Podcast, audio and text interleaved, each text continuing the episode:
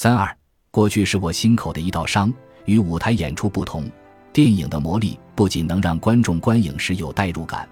而且多年后还会念念不忘。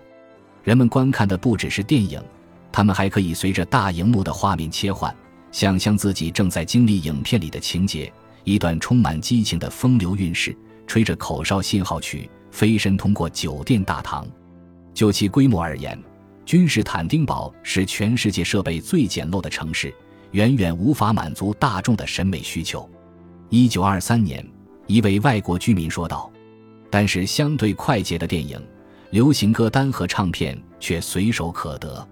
不管是穆斯林还是非穆斯林。”几乎所有上流人士都认为留声机是客厅必备的摆设，而且白俄进城后，这类设备铺天盖地。俄国难民家庭急于将他们从克里米亚带出的贵重财产变现，于是向市场抛售了大量手摇留声机。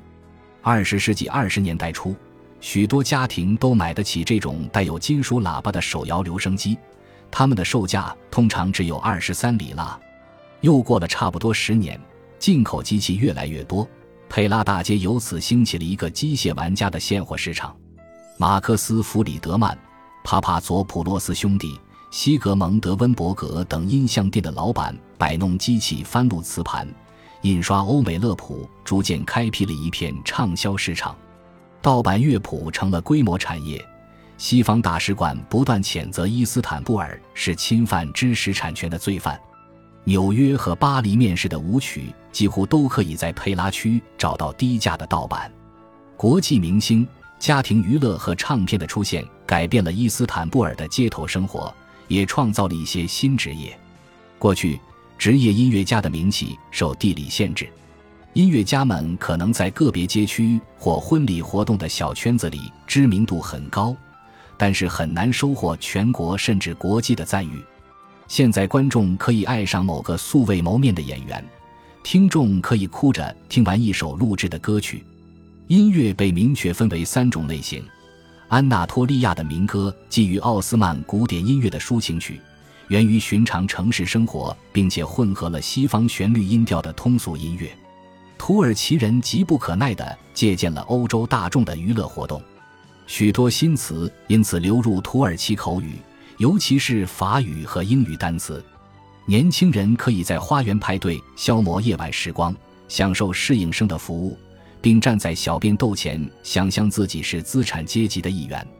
二十世纪二十年代末，政府禁止外文符号的法令没能阻止土耳其企业在不毁坏自身声誉的情况下简单的更改拼写，这就是当时无法用土耳其语解释许多著名的俱乐部和饭店的名字的原因。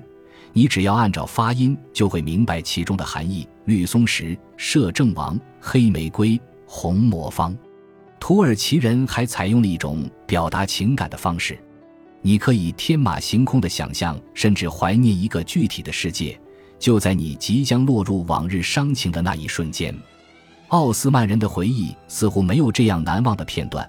至少他们想起苏丹、闺房以及帕夏和贝的休憩生活时不会伤感。这个城市的主题是博斯普鲁斯向北的微风、偷偷摸摸的爱情、古老的木屋、高山草甸上的羊群，以及再也回不去的远方城市。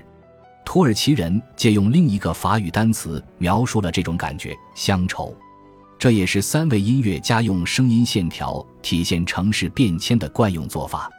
罗萨埃斯肯纳茨、赫兰特肯库里安和瑟扬是上一代伊斯坦布尔人。他们都自称是苏丹的臣民，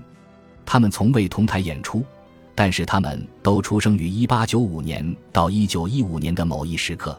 他们避而不谈，或者根本无视自己真实的出生日期。奥斯曼帝国内部的社会分界线早已设定了他们的发展方向和机会。罗萨是犹太人，赫兰特是亚美尼亚人，瑟扬是穆斯林。要不是奥斯曼帝国轰然倒塌。他们的生活大概很难脱离这些宗教社区划定的疆界，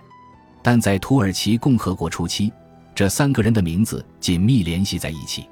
你只要知道其中一个人，差不多也就了解了另外两个人。他们的共同之处在于都可以用简单的乐曲或一连串音符来表达内心的诗意与憧憬。他们运用独特的方式，更好地诠释了许多艺术家捕捉不到的时代本质。那段岁月，伊斯坦布尔人来人往，决定了数十万老奥斯曼国民和新土耳其公民未来的命运。罗萨埃斯肯纳茨是土生土长的伊斯坦布尔人，是贫穷的犹太布商的女儿。年轻时赶上了青年土耳其党革命和巴尔干战争无意间引发的难民和机会分子的移民大潮，也就是说，几乎在同一时间，摄影师塞拉哈廷吉兹一家从偏远的萨洛尼卡迁来了奥斯曼帝国的首都，而罗萨一家则反向行之，搬去了这个希腊人、土耳其穆斯林、保加利亚人等多民族混居的城市。犹太人是其中最庞大的民族和宗教团体。对于一个想要向上攀爬社会阶梯的犹太家庭来说，定居萨洛尼卡是一个合理的决定。罗萨的父亲在当地的一家纺织厂找到了工作，母亲当了女佣，而罗萨也逐渐习惯了街头生活。这个城市的许多方面都像是伊斯坦布尔的缩影：世界性的港口，拥有政治地位的穆斯林。只是在爱琴海沿岸这片迷宫般的街巷里，清真寺和瑟法迪姆犹太会堂、希腊东正教堂同处一地。罗萨一家人一直生活在萨洛尼卡，即便1912年希腊王国夺取了控制权，他们也没有搬离。但是五年之后，一场大火烧毁了大片的港区，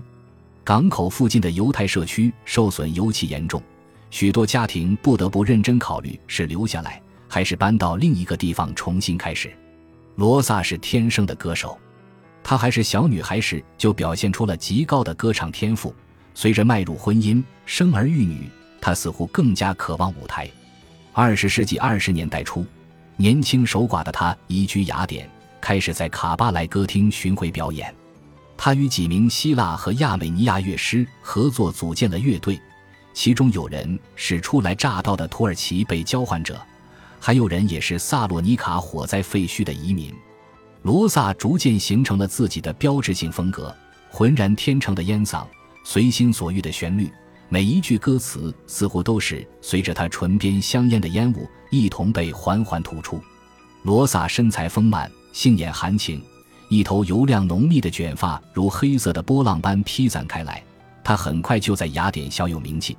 但是他认为他的音乐本体是土耳其的沿海城市，是伊斯坦布尔，尤其是士麦那这片孕育了地中海民谣的故土。地中海民谣这个希腊单词没有明确的词根，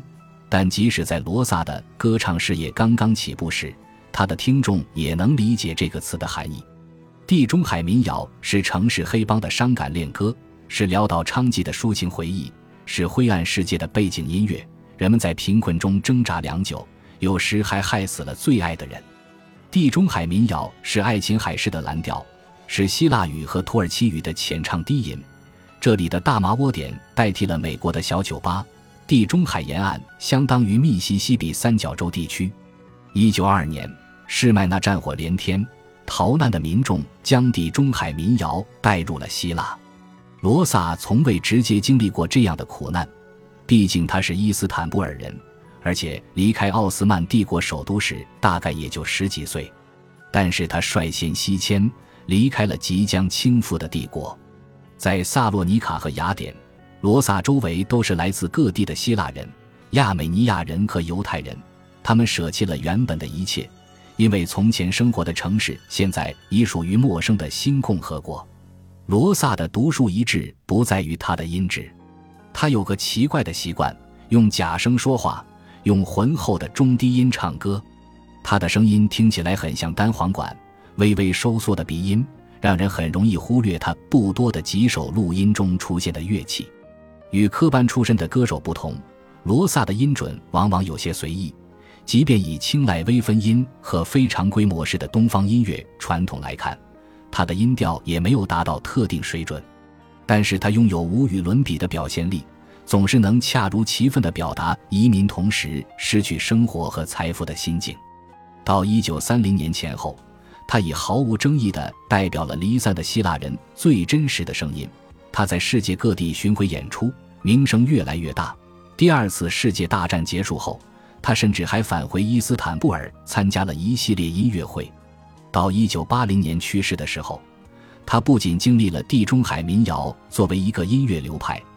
而不是只能在小酒吧和酒馆听到的声音的诞生，还见证了二十世纪六十年代民谣复兴时地中海民谣的第二次生命。他的歌声可以让人们插上想象的翅膀，飞越大海，抛下现有的一切，回到快要遗忘的过去。我的灵魂现已承受太多，他唱道。离开我的身体，不要再让我难过，请放弃你的希望吧。地中海民谣听起来即兴散漫，实际上借用了许多奥斯曼古典音乐的音阶和结构。这种类型的音乐刻意融入了不同元素，表现了多民族的城市和形形色色的社区。许多音阶和音调中反复出现华音和华美炫技式的哀嚎。